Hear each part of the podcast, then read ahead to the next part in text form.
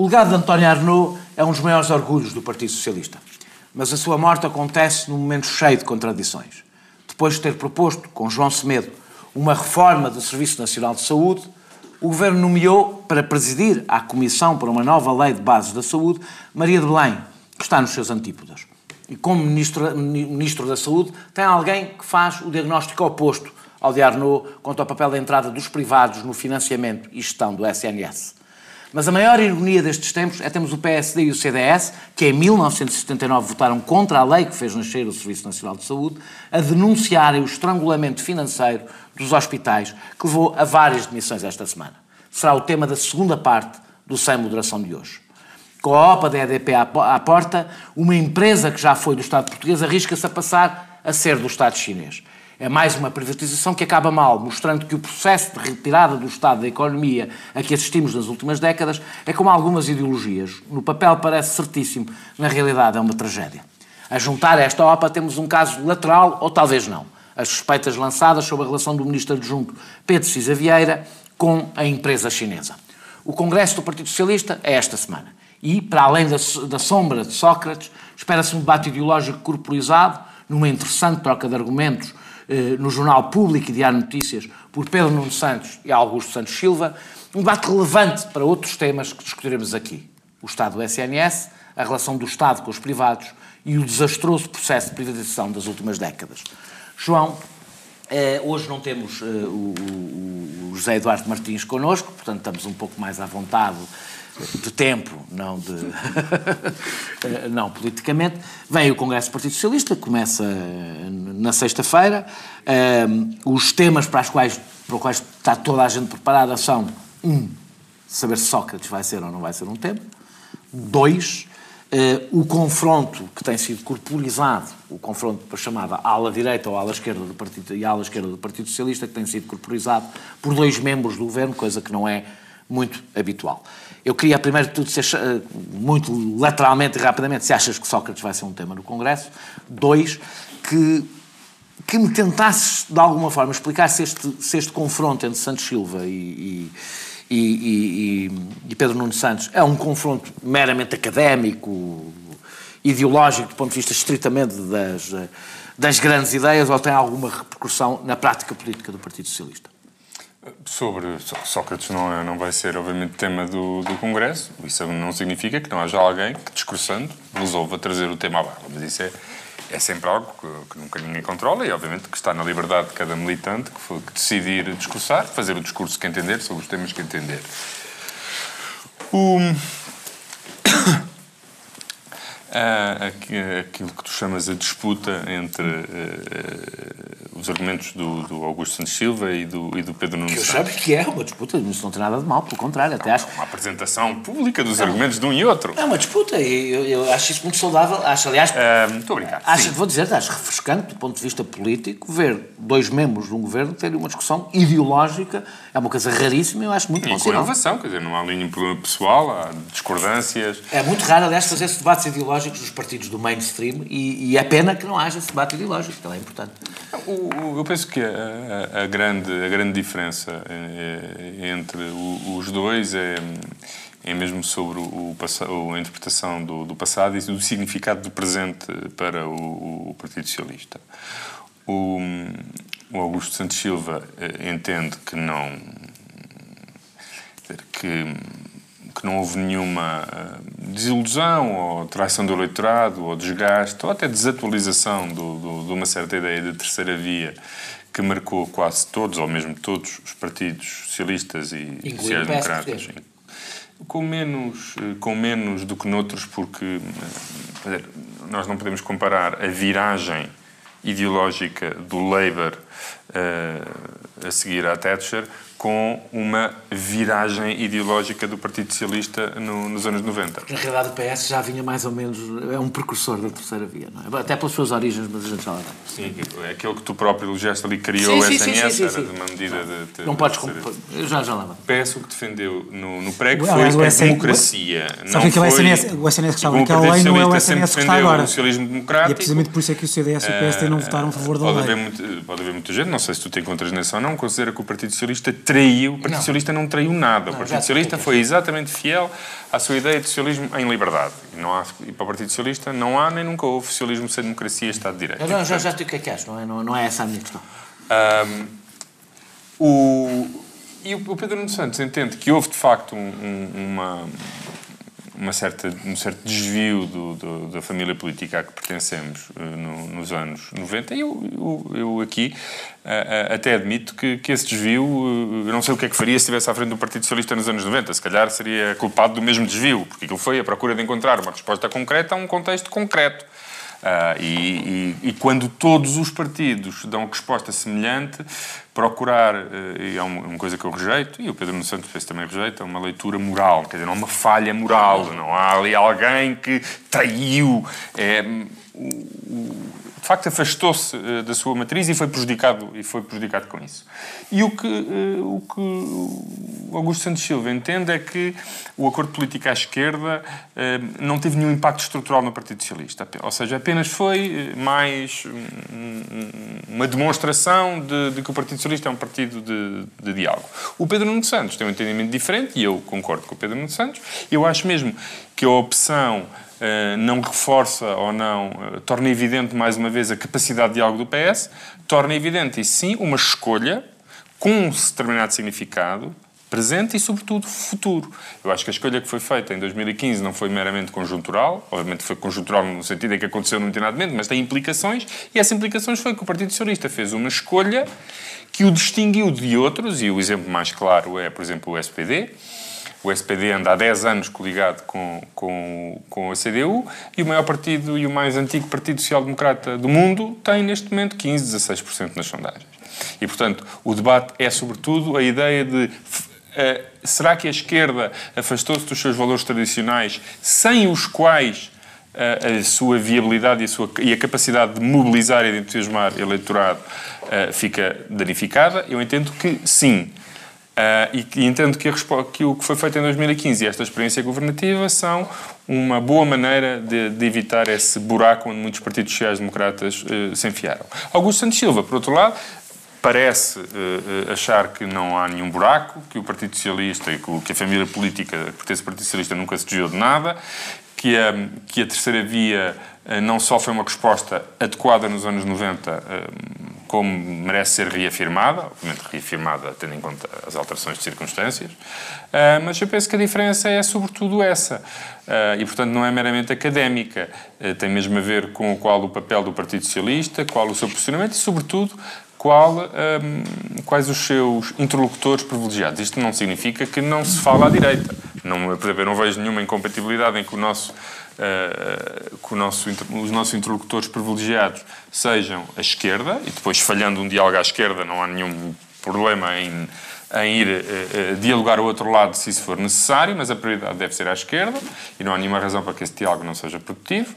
Um, e o Augusto Santos Silva e outras pessoas no PS, quer dizer, não é só o Augusto Santos Silva, há muita gente no PS que pensa isso que o Partido Socialista hum, não deve ter um diálogo prioritário com ninguém, deve ser um partido de diálogo que dialoga tanto à esquerda como à direita na procura de soluções. Eu discordo dessa posição. Essa, essa posição tem logo o problema de ser insustentável. Ninguém, nenhum partido aceita, nenhum partidos aceitam ser a boia de salvação do Partido Socialista conforme ele mais deseja. Eu, aliás, acho que essa, essa afirmação do Santos Silva, sem querer uh, atribuir-lhe qualquer tipo de desonestidade intelectual, mas na realidade não é sincera porque Santos Silva, que é uma pessoa politicamente experiente, eh, sabe que isso não é uma possibilidade, nem a esquerda, nem a direita, nem a esquerda, nem a direita aceitam essa posição, e eu acho que o que Santos Silva defende é aquilo que não é capaz de dizer publicamente, é que o discurso prioritário deve ser Mas a prioridade à esquerda não significa que em matérias onde, eh, pela própria natureza dessas matérias, o diálogo à direita seja necessário. Pá, não é possível fazer um debate sobre descentralização e competência de autarquias ah, sem envolver de alguma forma o PSD. Não, eu acho, eu Seria, acho, aliás, pouco cortês democraticamente o Partido Socialista, em temas como esse, só falar à sua esquerda. A minha posição é que em debates... Como também seria descortês da parte do PSD só falar com o CDS e não falar com... Eu, com eu acho que os debates dessa, dessa natureza, que são questões de regime, devem ser feitos com todos os partidos. Sim, com claro. todos os partidos. O que significa não é, não resulta com um, vamos ter com outro, é com todos os partidos. Eu até acho, já defendia quando era militante do Bloco de Esquerda sobre esses assuntos, Mas o Bloco de Esquerda devia falar com o PSD, Daniel. com o CDS. Mas, questões como a organização do regime devem ser questões que devem ser transversais. Imagina que tens um debate é... sobre a organização do regime e, como tens agora com a descentralização, o, o PCP, por simplesmente, não quer. Não há nenhuma razão para o Partido Socialista, tendo uma posição e tendo o PSD aproximado da posição do Partido Socialista, não fazer um acordo Bem, com o PSD nessa deixa matéria. Só dizer, eu só, deixa-me só dizer uma coisa antes de passar a, a palavra. Só, só para, muito rapidamente, mas sobre este debate. Eu devo dizer que. Uh, uh, acho que sim, porque esse, esse, debate ideológico vai existir aqui. No Congresso eu acho que não vai existir. Esperemos, tentemos contribuir para que sim. Eu acho que. Acho que já não há, já não há dizer, debates ideológicos muito... em Congressos. Mas talvez, olha, talvez por não, estar, talvez por não estar nada, nem a liderança em causa, seja possível de repente ter um debate sim, cá, desta natureza. pessoas que vão lá fazer algumas Isso não é mau, isso não é mau, espero que sim. Não é o ideológico, é porque as pessoas tendem a reduzir muito a importância, é estruturante para o caminho que um partido segue, fazer debates ideológicos. O partido não faz, não faz nenhum debate ideológico. Sim, são, já, já são partidos que estão destinados, eu não estou a falar de debates identitários, estou a falar de debates ideológicos. As grandes escolhas que balizam o caminho que tu segues para não ser só a resposta permanente ao cotidiano. Eu devo dizer, Thatcher dizia que a sua melhor vitória foi o Tony Blair.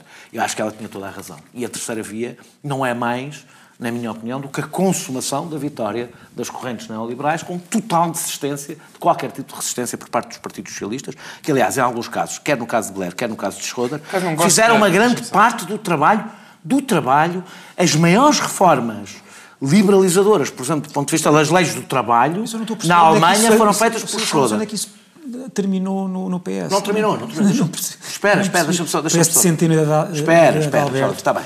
Ainda não percebi. Deixa-me lá, espera só um segundo. Acho, disse isso. Sim, sim, mas é que ainda não, não falei. Eu acho. De vez em quando vou metendo. Está bem, eu acho que na história do Partido Socialista é um pouco diferente. Eu, não é por ter havido, pelo Partido Socialista, pelas escolhas que o Partido Socialista fez na altura, não era essa a minha questão.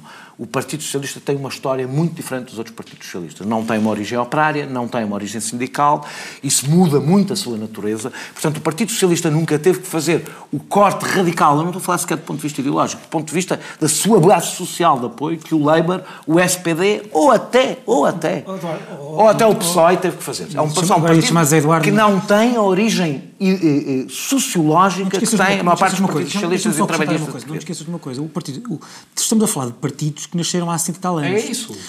O PS, quando o PS nasceu, nos anos, nos anos 70, nasceu em plena revolução neoliberal, se quiseres em que a própria, em que a própria... Mas, mas o, desculpa lá, mas o Labour não tinha feito essa, essa alteração. O Labour, não, quando o Partido Socialista nasceu, era um partido... dizer é que o ambiente, mesmo quando o ambiente... Era um partido bastante à esquerda. Mesmo que essa revolução tenha, tenha sido do outro lado ideológico, não do PS, a verdade é que o ambiente era o já era diferente. Mas não era o que se respirava cá. Não era mas, o que mas pessoas, cá. Mas como o PS não era um partido, na sua nascença operário, era um partido das elites, o, o, o, que as elites respiravam não era necessariamente o que se respirava cá. Quando o Partido Socialista se implantou... Não, não, não, não, historicamente. O Partido Socialista quando se implantou... ainda não era verdade isso. Isso é, isso é verdade.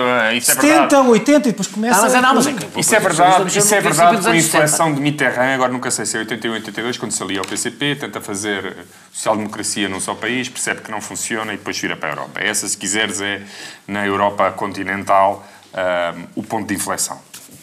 Mas deixa-me só dizer, eu, é, é, para mim a questão, a grande questão que se levanta ideológica do Partido Socialista, na realidade, é tem ver, está ligada com o projeto europeu e está ligada com as perguntas que o Partido Socialista não fez em todo o processo de integração europeia, que não quis fazer, eh, e é aí que ele definitivamente alinha com a terceira via, nem que seja por omissão, nem que seja por omissão, por, por, por ir na onda. Uh, uh, e eu acho que a grande discussão que, que, que, que o Pedro Nuno, o Pedro Nuno Santos faz tem a ver com esta ideia de que se o Partido Socialista se assume como um representante das forças dinâmicas da sociedade, expressão, aliás, que Augusto Santos Silva utiliza muitas vezes, que estão abertas ao exterior, abertas à globalização, etc, etc. Ou seja, a linguagem macronista, eu acho, aliás, que Augusto Santos Silva é totalmente macronista, mesmo que não se queira assumir como tal, compra todo o discurso de Macron, e, ou, pelo contrário, quer reforçar uma aliança, que é a aliança que, que deu força à social-democracia e que é e que tem uma tradição nas alianças políticas. E a tradição que tem nas alianças políticas é privilegiar o diálogo com os partidos à sua esquerda e não o diálogo com os partidos à sua direita. Porque isso faz toda a diferença depois no discurso político que o Partido Socialista tem. Se o Partido Socialista tem uma, como aliás o conjunto dos partidos sociais-democratas, um projeto aspiracional para apresentar uh, ao país, ou se se apresenta como um mero gestor da sua derrota.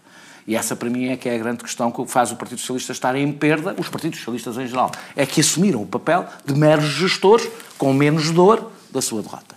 E, portanto, a pergunta que eu tenho para fazer é se achas que este debate ideológico... Depois disso tudo é, não achas? Não achas?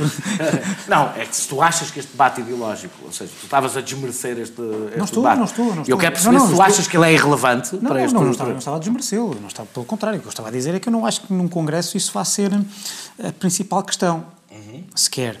Uh, quer dizer, debates ideológicos em congressos também não me parece que sejam propriamente muito comuns, muito menos em partidos, muito agora, menos em é? partidos de poder, e quando eu falo de partidos de poder falo, obviamente, no PS, no PST, o próprio CDS, o próprio CDS teve esse debate muito vincado, se quiser, no, no, no último Congresso, mas se calhar foi mais no caminho para o Congresso, com vários artigos... Ah, mas é sempre, só, do que outra só coisa, tens um debate ideológico se for na preparação. Não, do é? que outra coisa, e se calhar mais por... Uh, por causa de dois ou três protagonistas, designadamente por causa do Adolfo Mesquita Nunes, vice-presidente, que tomou posições eh, não só sobre eh, matérias eh, que até lhe dizem respeito pessoal a ele, matérias mais de índole social e de aceitação de minorias, etc., do que propriamente outra coisa.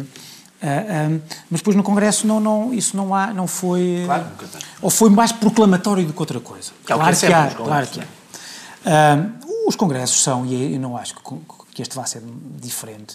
Os congressos deixaram de ser congressos verdadeiramente ditos. Congressos, na velha tradição política, são, aliás, uma, uma um, um, sinónimo é cimeira, uhum. é no fundo o ponto culminante de uma discussão, às vezes de meses. E no fundo ali apresentam-se as teses e, e, e votam-se as teses. Os congressos já não são isso, os congressos são mais convenções. Sim. São uh, momentos de afirmação mediática da mensagem do partido. E aquilo que o PS vai fazer é isso, é tentar eh, afirmar a sua, a sua, a, a, sua, a sua ideia sobre como, correu, como está a correr o governo, como pode correr daqui em diante, e eu acho que não se vai perder muito em minudências uh, sobre deve ser mais à esquerda ou mais à direita. É sobre essas disputas. Já vou acrescento uma pergunta. Em, que lugar é que achas que está António Costa nesta disputa? António Costa está do lado de, António, de Augusto Santos Silva, mas isso é óbvio, já o disse aqui várias vezes. António Costa. Uh, a história do PS é, é, a história desta disputa, desde sempre. Mas é um pouco como o futebol, são 11 contra, para cada lado e no fim ganha a Alemanha. A história do PS, é preciso ver, foi sempre a tendência centrista que foi vencendo. Uhum. Há uma, há, uma, há uma, diferença política agora, é que todos os partidos socialistas, ao contrário do que aconteceu no passado, essa oh, receita oh, oh, oh. que sempre correu bem, agora correu mal. Mas calma, e isso pode calma, fazer o Partido Socialista calma, arrepiar caminho. O PS, e aí foi inteligente politicamente, falámos aqui desde 2015 sobre isso. O PS percebeu que se não tivesse posto o pé na porta no, ao governo da direita. E ele aconteceu mesmo. Ele aconteceu mesmo. E, portanto, o, governo, o PS está porque é poder. Está, está, está, está porque é poder. Mas, quer isso, dizer. mas isso, como tu e sabes, é relevante, tem... e é relevante o que está a fazer no poder.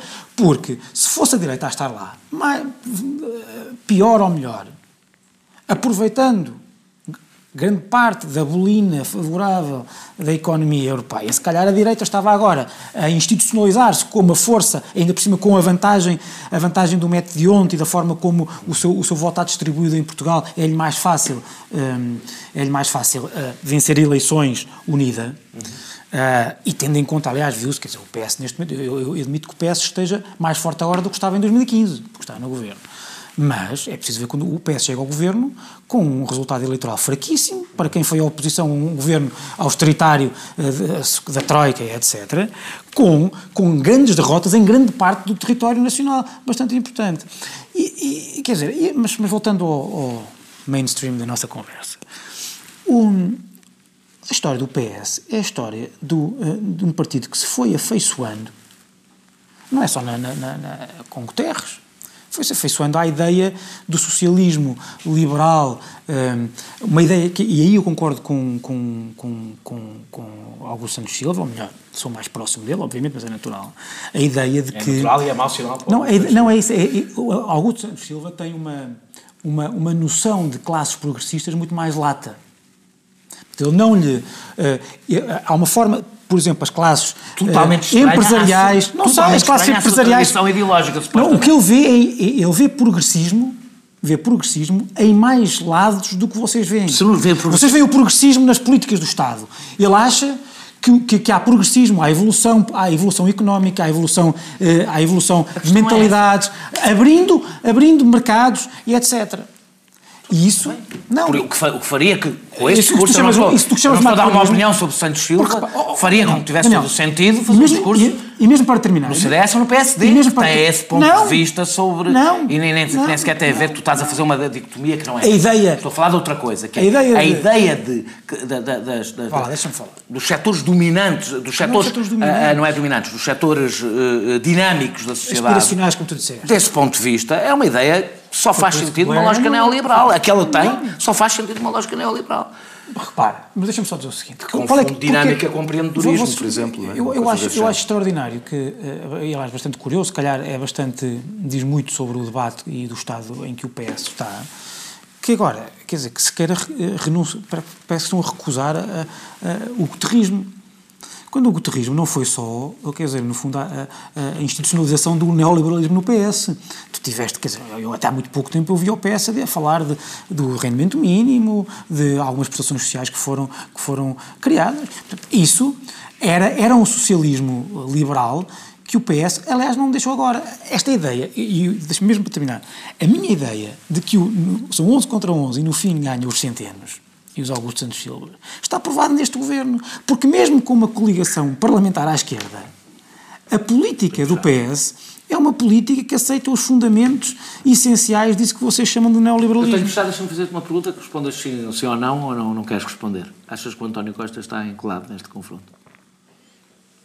Pode dizer. Mas há dúvidas. Acho que o António Costa representa uma síntese. Acho que disse bastante eloquente. Acho que foi bastante eloquente a, a resposta. eh, regressamos daqui a pouco eh, para outras sínteses, neste caso sobre a OPA, chineses e privatizações. Até já. Não tenha propensão para fazer um acordo, se calhar, ao que chamam de Bloco Central. Eu não sou defensor dessa ideia de, de Bloco Central. Acho A que política deles mantém-se. pensando que pode governar numa aliança de Bloco Central. Não deixar passar nada em branco. visam abrir caminho, quer a recuperação do chamado Bloco Central. O Bloco Central teria problemas muito graves do ponto de vista A semana do governo, dos políticos e dos partidos passada a pente fino. Ilusórios blocos centrais Bloco Central. não cabem nesta realidade. Com Pedro Adão e Silva e Pedro Marcos Lopes. Moderação de Anselmo Crespo. Sexta, depois das 8 da noite e sábado às 11 da manhã. Muito boa noite, vamos para a segunda parte. Eu, na introdução, tinha anunciado que na segunda parte iríamos falar do Serviço Nacional de Saúde, mas nós acordámos fazer aqui uma inversão e vamos falar primeiro da OPA, da EDP e ficamos com mais tempo na terceira parte para o Serviço Nacional de Saúde eh, e assim sabemos que os, os, os, os ouvintes da, TSF vão ocorrer eh, ver no canal Q para nos ouvir falar do que está a passar no Serviço Nacional de Saúde. Agora falamos da OPA, da OPA que está planeada eh, eh, pela empresa Three Gorges eh, à, à, EDP, o que significa uma renacionalização da EDP, só que desta vez para o Estado chinês, se alguma vez a, a- o- a empresa chinesa conseguir a maioria da EDP. Isto é um debate eh, e eu a primeira coisa que te queria perguntar, Francisco Mendes da Silva, é qual é o balanço, tendo em conta o que está a acontecer à EDP, que fazes da privatização, do processo de privatização, imaginas qual é o meu, tenho a certeza que o teu é o oposto do meu, mas queria ouvir o teu ponto de vista sobre o caminho que a EDP está a seguir. Primeiro. Segundo, ou se calhar deixamos para, para, para uma segunda ronda rápida, sobre o caso específico de, de- da suspeita que agora existe sobre eh, Sim, Pedro sim, Vieira da sim. Silva, que deixamos para. Cisa, separamos os Cisa. tempos. É Pedro Cisa desculpa. Pedro Cisa Vieira, eh, eh, que deixamos para, para, para agora para, para uma segunda ronda. Hum, antes de mais, o interesse que há na EDP, que não é só da China Three Gorges, é supostamente alegadamente de outros, outras grandes empresas da, da- do setor internacionais. E, aliás, há quem diga que isto é uma espécie de jogada de antecipação, porque se falava muito de, outro, de outras possibilidade de outras operações semelhantes. Hum, mostra que a EDP é uma, é uma empresa de sucesso e que a, a sua própria privatização transformou-a num caso de sucesso. É- É preciso Mas o que é que isso nos interessa? A nós portugueses. ter uma empresa daquele tamanho Se não for portuguesa, o que é que interessa? Desculpa, mas a empresa, já lá vamos. A empresa, a empresa pode não. O facto da empresa não ser de ser de capitais estrangeiros maioritariamente, não quer dizer que não seja, no- em muito do que é relevante, uma empresa portuguesa. Com ah, know-how português, com em muitos empregos de portugueses, com, com ahm, ah, ahm, projeção internacional de técnicos e de know-how português. Uh, e, portanto, uh, e aliás, outra coisa, já lá vou, já, que, não queria começar por aqui, mas já agora digo.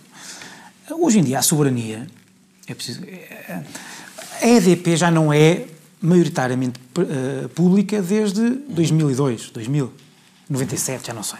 No tempo do Guterres, 2000. No tempo do Guterres foi, foi, a, foi a privatização, penso que de, de não sei se foi logo a maioria. Não, não, não. A maioria não, não há, houve dois momentos e já não é a primeira privada. Portanto, quer dizer, já não é.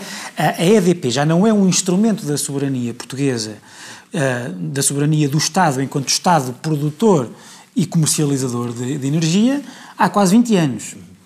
Não é de agora, nem é do anterior. O Estado era maior acionista, não é? Tinha era. 20 e tal por cento, agora não me lembro quanto é que tinha. Não, não, mas, mas deixou de ser o maior acionista. Mas tinha 20 e tal por cento até 2011, 12. Sim, está bem, mas não era maioritário. Mas era o maior acionista? Ser o maior. Oh, João, faz alguma diferença. É, faz toda a diferença. Não, mas faz alguma diferença também ser o maior acionista ou não ser? Ser o maior acionista de referência ou não ser? Está bem, mas, mas para, para, para, o efeito de quem manda, não claro. faz muito. Não Agora, não, deixa-me deixa deixa só, já não fazia. Uh, no entanto, uh, no, o essencial da soberania não está, uh, hoje em dia, nisso. Não tem aqui. No, no que interessa a EDP não vai passar a, a, funcionar em Portugal de acordo com as regras chinesas. Se, se a OPA for para a frente, eu, enfim, tenho, tenho, as dúvidas que toda a gente tem, não se sabe se, uhum. uh, uh, se, a OPA, se a OPA tem sucesso ou não, a própria administração diz que não, não, não, não, uh, não pelo menos nos termos em que ela está, não, não, não, não concorda com ela.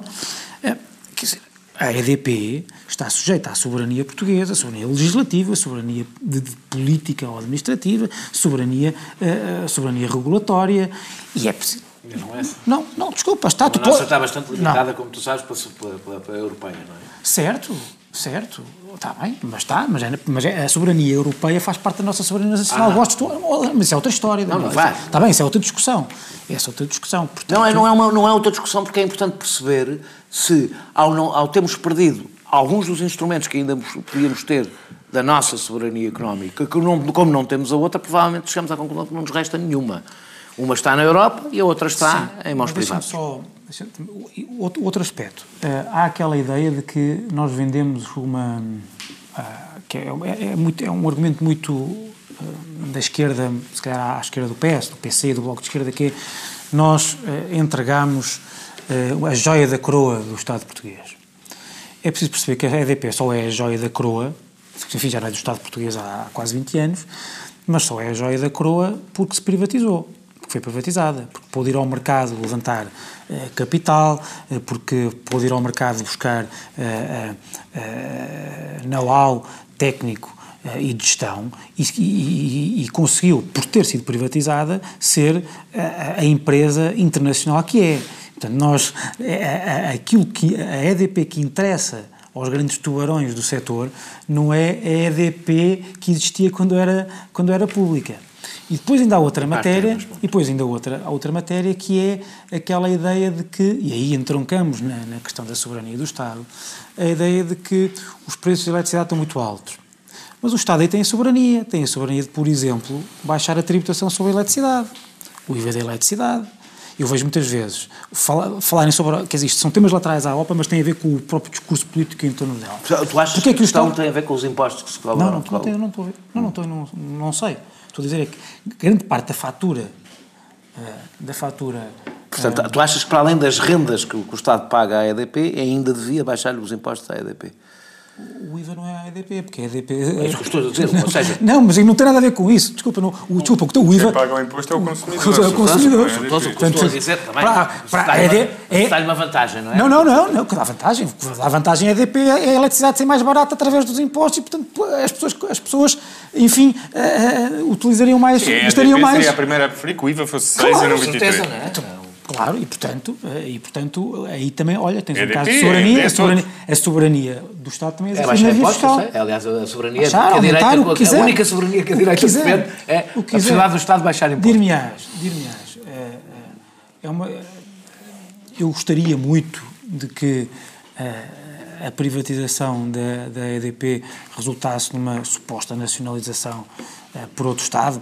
Eu percebo a, a dificuldade disso Sendo que também, vamos lá ver uma coisa, o que nós temos visto hoje em dia é que também há chineses e chineses, no sentido da própria proximidade ao Estado chinês. Nós tivemos, por exemplo, aquela empresa grande chinesa que estava interessada nos seguros junto do Montepio e estava na, no, nos petróleos da, da Gulbenkian. Uhum. Não é só faliu, que foram presos. Portanto, a ideia de que, ou seja, parece que há distância, parece que há empresas sob o, o, o controle estatal chinês que, que, que, que se calhar são mais uh, uh, livres do que outras. Faz-te alguma diferença uh, o proprietário, e, e depois agradeço que ponha já o Pedro Cisa vier aqui, porque não vamos ter tempo de fazer uma segunda ronda, faz-te alguma diferença que o proprietário da, da, da, da, EDP, o maior acionista da EDP, seja uma empresa pública chinesa? Achas que faz alguma diferença em relação a ser uma empresa privada? Devo dizer que a mim não me faz diferença nenhuma, porque eu não acho que as empresas privadas sejam, neutra, sejam neutras de interesses, portanto nunca percebi porque é que faz mais impressão que seja um Estado ou que seja uma empresa uh, de ter, uma empresa que na realidade é uma empresa monopolista em Portugal e portanto detém, é, quem detiver a EDP tem um enorme poder sobre o país. Não é? É, eu acho que é, é, pior que isso, não é? Quem detiver a EDP, sobretudo se for um acionista único, tiver um maioria de capital, tem um, um, poder muito significativo. Sobre a nossa economia. Uh, se essa empresa for, na realidade, o Estado chinês, tem um poder ainda maior, porque o Estado chinês, Sim. os interesses do Estado chinês em Portugal não se resumem à EDP. Uhum. E, portanto, é tudo o resto constante, se for o Estado chinês tem outros interesses, o poder, portanto já há poder se alguém comprar a EDP, uhum. se quem comprar a EDP for o Estado chinês tem outros interesses, o poder ainda... Seria igual se fosse uma empresa privada que também tivesse outros interesses? Um, que não é o caso, não, seria, não é habitual. Mas veremos se a OPA avança, em que termos é que avança. Um, sobre o, o, a questão do, da, da privatização, eu discordo de ti quando dizes que a privatização correu mal. Eu acho que a privatização correu bem, no sentido em que satisfez os seus objetivos. Coisa diferente é dizer se eu concordo com a privatização. Eu, eu, tam, aquela... Não, eu acho que correu mal se, se concluires, se concluires, se chegarmos ao fim disto e a EDP pertencer ao Estado chinês, correu mal mesmo do ponto de vista dos seus objetivos. E correu mal do ponto de vista dos objetivos, porque uma, pelo menos os objetivos expressos era garantir um mercado concorrencial ideia, que não existe a em Portugal. A ideia que foi nacionalizada pelo... Eh, portanto, era, era do Estado português, agora passa para o Estado chinês, funciona como piada, mas não é verdade porque um, há uma diferença muito significativa de ser um, uma empresa pública, de acordo com as regras das empresas públicas, com a intervenção direta do Estado chinês, ou ser uma empresa com uma participação do Estado chinês, mas que na prática funciona como uma empresa privada no, no mercado. No Estado chinês não exerce a sua soberania sobre, por cima da lei portuguesa, da soberania ah, não, legislativa não, portuguesa, da soberania parlamentar portuguesa, da soberania política portuguesa. Uma empresa pública também não. Não, não é isso. Indiferente isso para o que eu estou a dizer. Eu, a minha posição sobre monopólios naturais é que devem ser públicos, porque há mais desvantagens em serem privatizados.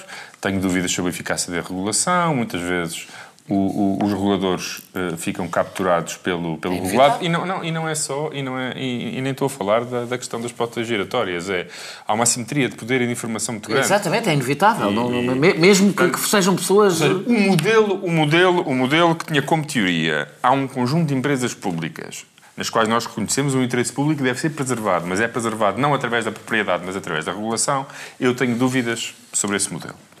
Tenho dúvidas sobre esse modelo e tenho dúvidas que esse modelo funcione e tenha os benefícios que se diziam para os consumidores, para o país, para a economia nacional, que se dizia que, que teriam no, no momento em que foram avançados.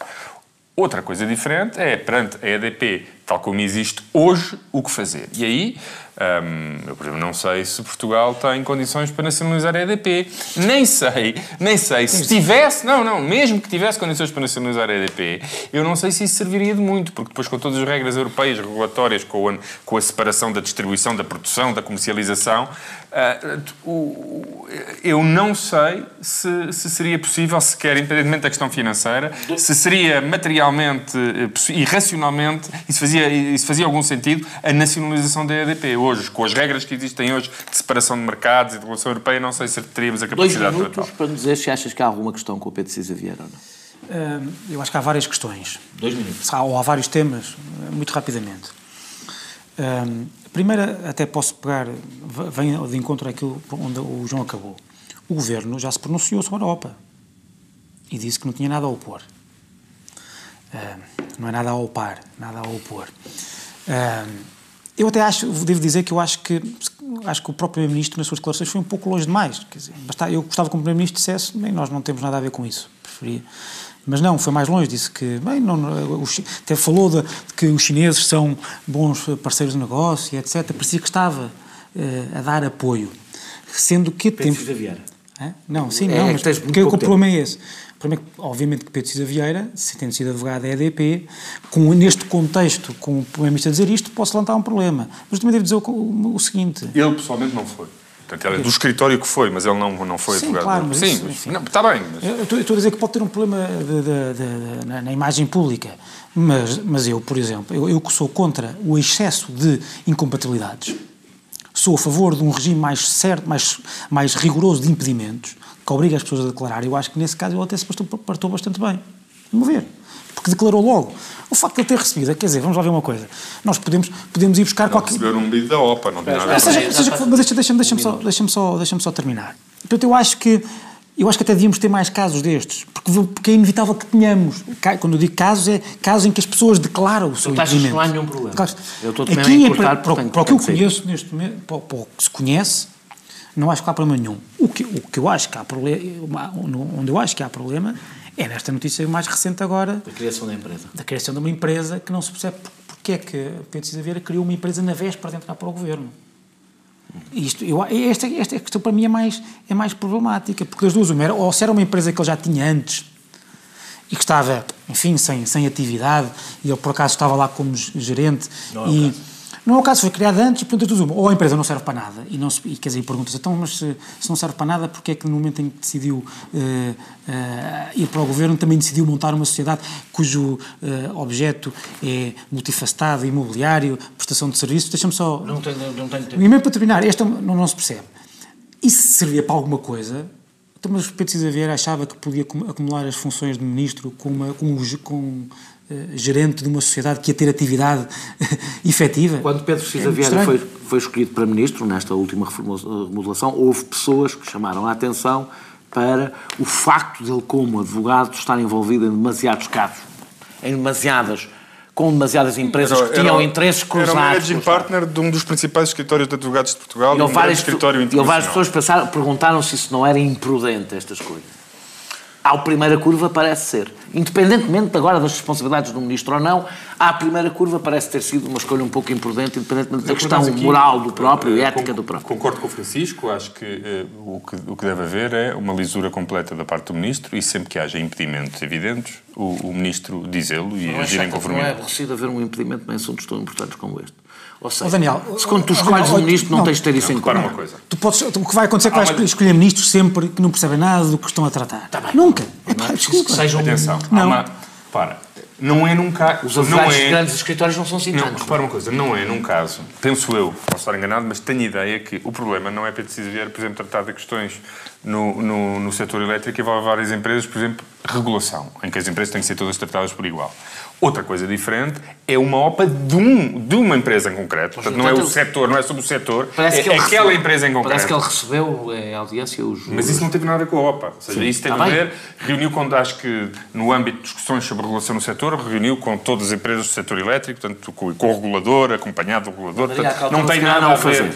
Quando, quando, quando há uma OPA de uma empresa e o Estado pronuncia-se, e tem que se pronunciar, porque o Estado tem instrumentos para impedir, penso eu, a OPA, pode colocar objeções à, à entrada de determinados acionistas. No momento em que aí sim há uma relação concreta com uma empresa, relação essa que é a empresa para a qual ele trabalhou, ou da qual era sócio, também tinha aí sim um impedimento e ele tornou, ele tornou público imediatamente e agiu. Acho que aí agiu bem. Para falarmos do Serviço Nacional de Saúde, na terceira parte, regressaremos os ouvintes da TSF já sabem, ou ouvem no podcast da TSF, ou vão ver agora no canal Q. Até já. Our world is in trouble. People are hurting and angry. We will have no choice but to totally destroy North Korea. Mapa Mundo. Todas as semanas, marcamos as voltas que o mundo dá e paramos onde a notícia nos leva je le crois profondément, nous permitirão de gagner uma declaração formal de independência da de Catalunya. Moyelam dar Ogoze Sohan. Sergente e старшины. Mapa Mundo. Terça-feira, às 8 da noite. A corrupção e a impunidade. Uma parceria TSF um com o Instituto Português de Relações Internacionais. Jean Boa noite, regressamos para a última e terceira parte, ou terceira e última parte do Sem Moderação, para falar. Isto aqui há uma confluência de, de acontecimentos. Um é a morte de António Arnaud, eh, que é um, um, dos principais símbolos do Partido Socialista e, uma das, e, e pai do, provavelmente de uma das maiores conquistas uh, do Estado Social Português, que é o Serviço Nacional, o Serviço Nacional de Saúde, que eu já aqui sublinhei, gosto sempre de sublinhar, que o PSD e o CDS votaram contra, já, tu, já, já, já disseste aqui que era outro Serviço Nacional de Saúde. Não, é, era exatamente este Serviço Nacional de Saúde. Não, não era outro. Não, não, não, não, não, não, não. Não tentem essa, essa não tenta. PSD. Não, já, já, já traz o Ah, Espera aí, traz. Vamos passar, vamos passar por cima disso. Mas atrás desse voto não queriam que os médicos tornassem funcionários públicos. Eles são funcionários públicos hoje. PSD, o PSD e o CDS votaram contra a lei do SNS, em que o SNS era basicamente só público. E é só público o SNS? O SNS é só Não interessa, público. mas- O CDS já teve várias Desculpa, vezes tentado. Mas sim, mas o tudo SNS, seja mas- SNS. mas como vocês próprios dizem, o SNS que, você, que existe hoje já não é o SNS que vocês gostam. Se o SNS, com a abertura a privados e etc. abertura a se o S, Estão parcerias. a, a hospitais Desculpa. públicos. se o, por se o SNS que existe hoje fosse o que tivesse ido a votos, tinha sido António Arnaud que tinha votado contra. Pronto. Bem, é é, isso. é, é, é, o SNS que o CDS. Mas se, se, achas que não tenho legitimidade para falar sobre o SNS, Tens toda, porque, toda. porque em Mas não seja como 1975 ou 76 ou 79, 77 79, 79 é que não nem foi. sequer estava nascido. É que não foi. É que, Portanto, o facto de não teres nascido em 79 devia-te impedir sequer de falar no espaço Então, mas se público. quiseres, eu não falo sobre este tema. Porque em 1979 fala, coisa. Fala, fala. Epá, desculpa lá, todos nós carregamos o passado político das nossas áreas políticas. Eu também carrego muita coisa, se não te importas, também carregas alguma e escusas de puxar. É porque eu vejo. Sim, claro, eu até. Eu já tenho várias pessoas que dizem que o Serviço Nacional de Sa- Saúde foi uma conquista do Bloco Central, que o PCP e o Bloco não tiveram nada a ver com o assunto. Eu, o Bloco não teve, porque não existia. Eh, eh, E eu, pronto, acho que é importante sublinhar estes factos históricos para que não haja uma apropriação histórica de quem esteve no lado errado da história num determinado momento. Eu também já tive várias vezes tu- lado errado da história. o início da discussão para dizer basicamente que o CDS e o PSD são contra o Nacional de Saúde. Eu também tive em sítios num lugar errado da história vários momentos. Não é, não é, não é grave, não é? Pronto, Não. a vida Normalmente continua. vais atrás da história. A vida continua. Pois, como é o caso, é como é aqui o caso. Ah, agora, claro, agora, já claro. achas, agora já chamas Para- a para quem- atenção. Acho importante sublinhar como o Serviço Nacional de Saúde precisa de mais e mais e não menos.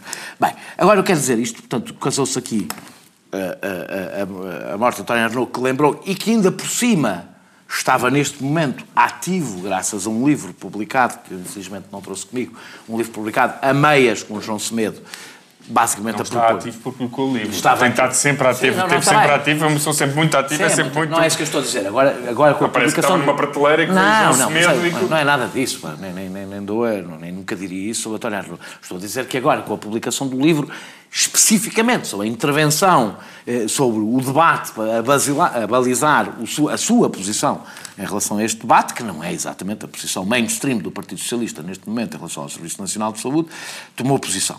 E isto coincidiu ao mesmo tempo com uma semana de muitas notícias eh, sobre o estado do Serviço Nacional de Saúde. E eu a pergunta que te quero fazer, tu concentras-te onde quiseres, eh, juntando isto tudo, se quiseres, mas a pergunta que eu te quero fazer é esta, é, não há, é uma pergunta, como tu verás, totalmente neutra e distanciada e desinteressada, não há, por parte do PSD e do CDS, um certo cinismo, tendo em conta que, apesar de tudo, os quatro anos de do, do- do governo, do governo anterior... E disseste bem, ias dizer intervenção externa, Não, mas não, não, não disse. achaste ia. que não era isso não que ia querias dizer, não, não ia Pois, dizer. não, não, dizer. não. Ah, eu não- nunca me esqueço, além da Troika. Quando digo além da Troika, digo não, não interessa a intervenção externa, porque foi uma coisa querida e, e Já desejada. estamos a falar de cinismo. E, de facto, a minha pergunta é: fugiu de facto se não há um certo cinismo, cinismo. se não há um certo cinismo de não compreender, não estou a falar sequer de passa-culpas.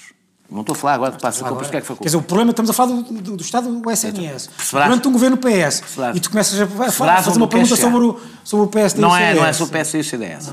De perceber que, seja por responsabilidade e vontade do PSD e do CDS, seja pela intervenção externa, como tu queiras, o, o SNS passou por uma pressão tal, eu farei de advogado do diabo ao contrário também, passou por uma pressão tal que dificilmente ou demorará muito tempo e implica um enorme investimento recuperar o que significou em termos de cortes feitos no Serviço Nacional de Saúde, como sabemos, tem uma capacidade muito pouco elástica de adaptação.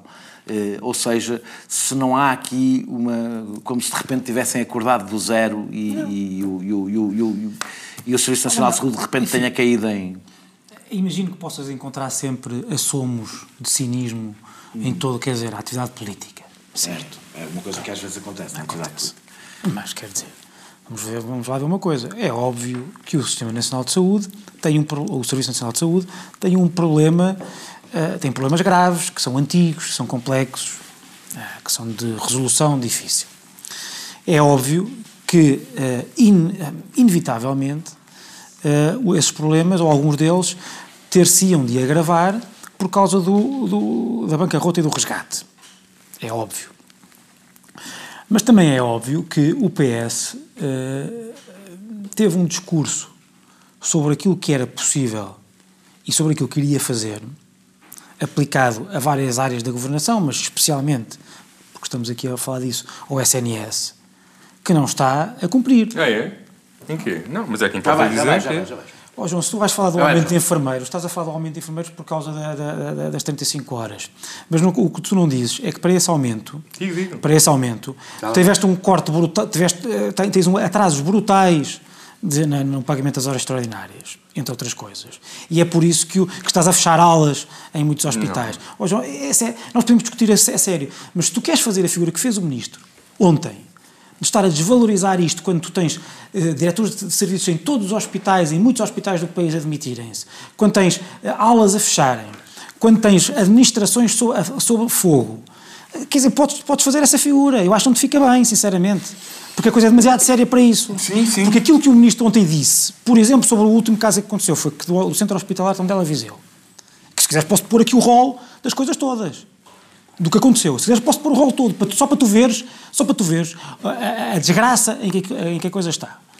E o ministro o que diz é que, bem, eu acho que há um problema de personalidades entre eles, porque falei com a, com a presidente da ARS. Quer dizer, o ministro não fala com a administração do hospital, não fala com os diretores de serviços, que fala com a diretora da ARS. E, portanto, fala, fala pura e simplesmente com a, com a correia de transmissão política.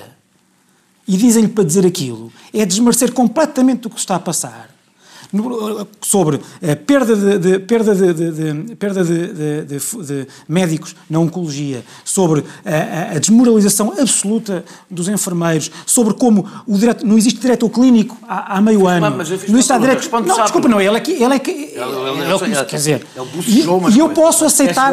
Eu estou perfeitamente, em nome da seriedade do debate, estou perfeitamente disposto. É isso que eu queria. Estou perfeitamente disposto para dizer que os problemas são difíceis são antigos e não são culpa específica de ninguém. Daquilo que eu não estou disponível é para dizer que as coisas, que os problemas não existem. Concordo contigo. Não estou disponível para dizer isso, nem para aceitar que o João venha aqui dizer isso. Porque os problemas existem nas oncologias, nas, nas, nas, nas, pediatrias, há problemas graves. E, isso é um, e, e, o problema, e o problema é que o PS está a querer passar pelos pingos da chuva quando não está. Aquilo que o PS fez foi. O PS sabia que não havia milagres na, na política de reversão da austeridade. E o PS preferiu fazer uma política de, de, que, que, causasse nas pessoas a ilusão de que a reversão está a ser maior do que está. Que é uma política que basicamente assenta em reduzir o IRS e aumentar os salários dos funcionários públicos. Porque é isso que no final do mês as pessoas veem. No resto, no resto, no resto não está a, a austeridade não está a reverter. Vou fazer perguntas. Pode fazer perguntas, mas eu vou responder ao Francisco. Mas está bem, mas está bem, sim, posso enquadrar a pergunta tendo em conta o que o Francisco disse. Ainda são as regras deste programa, não? Ah, ah, ah, tem a ver exatamente com o que o Francisco disse.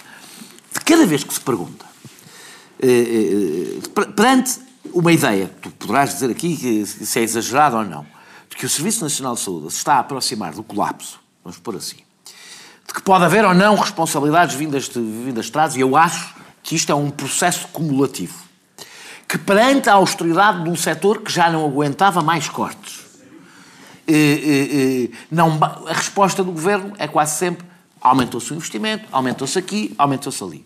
E a resposta perante a o que nos está à vista é dizer, provavelmente, não chega. Não é suficiente ou não é receita. Uma das duas coisas. E a minha pergunta é, qual é, um, se assumos que o, que o- Serviço Nacional de Saúde se está a aproximar do colapso, olha, devo dizer que a Arnaud, por exemplo, numa intervenção muito recente, disse-o claramente, que o Serviço Nacional de Saúde, ele não foi, a expressão não foi colapso, mas eu posso ir buscá-la qual foi, se não foi muito aproximada dela, e a minha pergunta é, se o Governo não tem concluído, ou que não chega, Mas isso o Governo é o próprio Governo a dizer. Repara, Em primeiro lugar, eu nem ninguém do Governo alguma vez disse que não há problemas, que está tudo bem e a tentar desvalorizar os problemas. O que o Governo diz é... desvalorizou não. ontem, claro. O que o Governo diz, eu não vi essas declarações do Ministro, o que o Governo diz é outra coisa. É dizer que se o PSD e o CDS têm o descaramento de dizer que as opções políticas deste Governo consultem, que, que, que resultam em aumento de rendimento para médicos, enfermeiros, com aumento de números de pessoas. As 35 horas não afetaram os médicos e só afetaram metade dos enfermeiros. E, portanto, tu não podes dizer, ah, aumentaram 8 mil, mas o que interessa é que... Se... Então, se faltam médicos de oncologia no Hospital Tondela, não era preciso aumentar 8 mil. É preciso aumentar 10 ou 12. O que não se pode dizer é partidos que atacam o governo por estar a aumentar o peso do Estado.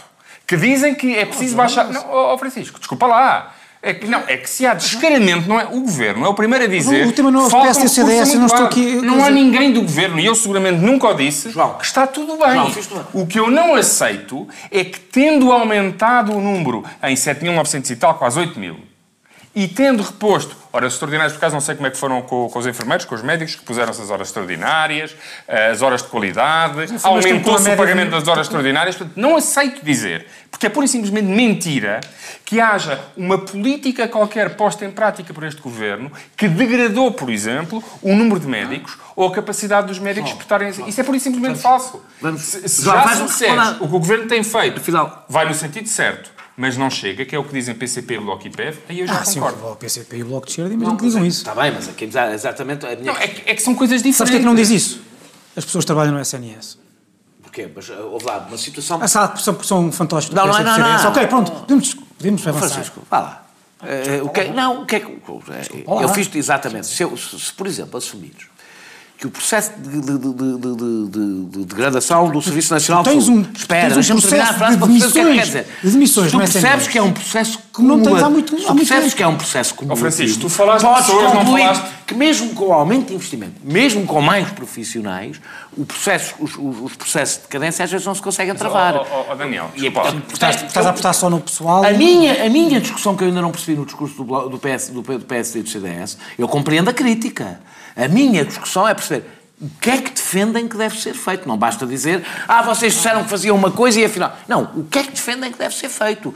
Tendo em conta que. Mas espera aí que eu quero dizer mais uma coisa. O que, o que é que defendem que deve ser feito? O que é que acham que está errado no que o governo está a fazer e deve ser feito de uma forma diferente? Eu também acho que eles devem dizê-lo. Agora, eu- eu não- agora eu, perante, perante os factos e aquilo que sabe, a discussão, não- é, o problema é que o PS acha que está tudo bem. Não, ninguém, o PS não diz isso. Não diz, o PS não diz isso e o PS tem sempre repetido que calhar o ministro também falta vai fazer muito, mas tem que ser feito de forma sustentável e, portanto, isto é um caminho que se vai fazendo.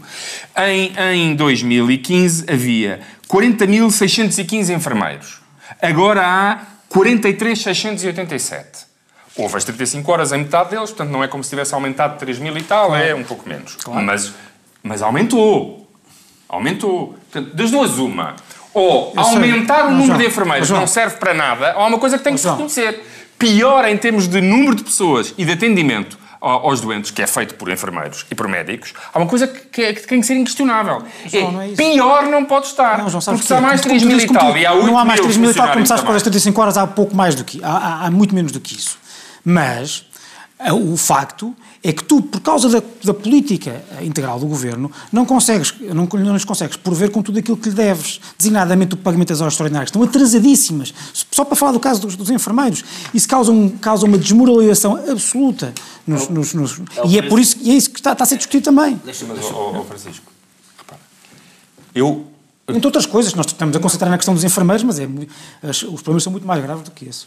No, não, é que se falasse dos médicos a situação ainda era pior. Porque aí é que era mesmo ridículo, porque aí já repuseste muito mais coisas do que repuseste no- no- no- nos enfermeiros. Eu, porque não, não, não conheço em detalhe a carreira dos enfermeiros, não sei como é que tudo horas, mas com os médicos, Tu repuseste o pagamento das horas extraordinárias, repuseste o pagamento das horas de qualidade, aumentaste em 2 mil e tal ou 3 mil médicos. Portanto, nos médicos é que o argumento de está muito pior que em... Dois...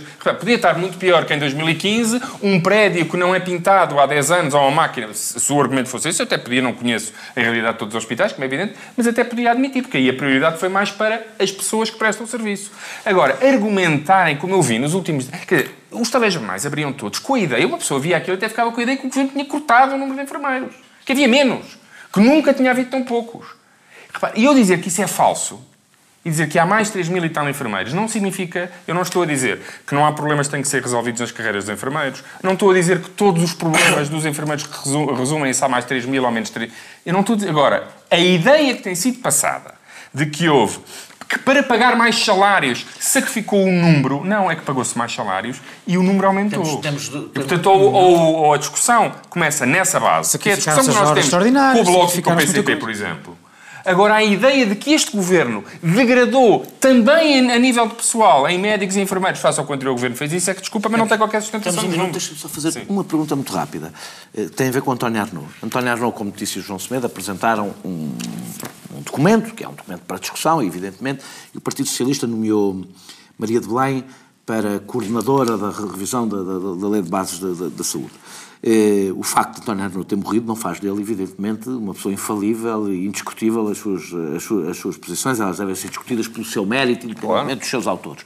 A minha discussão é se, para além da homenagem a António Arnaud, não é pelo menos, ele não merece pelo menos que o seu testamento, é um testamento político na área em que ele deixou trabalho feito, mereça um pouco mais de atenção do que até agora parece ter merecido por parte uh, do Partido Socialista, uh, que tem um ministro que tem um olhar bastante diferente de António Arnaud sobre o Serviço Nacional de Saúde, pelo menos teórico. Prático não sei, mas teórico Eu seguramente. Eu confesso, tem. ainda não li o livro do, do António Arnaud e do, e do João Semedo, tenciono lê-lo e, aliás, vou pedir emprestado, já sei que o tens aqui, portanto vou-te pedir emprestado. Um, eu acho que merece, pelo menos, que as ideias que, que uh, António Arnaud expressou no, no, no, no livro, no livro um, sejam tidos em conta no projeto que será feito na, sobre a lei de bases. Eu não conheço o que é que está a ser é feito. Não o Bloco conheço... de Esquerda, por exemplo, vai apresentar como base nisso, e não deixaria de ser um pouco irónico que fosse o Bloco de Esquerda assumir para si uh, uh, o, o legado ver... político de António Arnaud.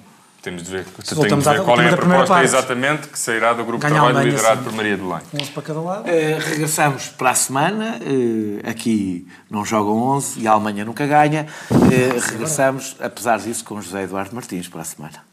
再晚。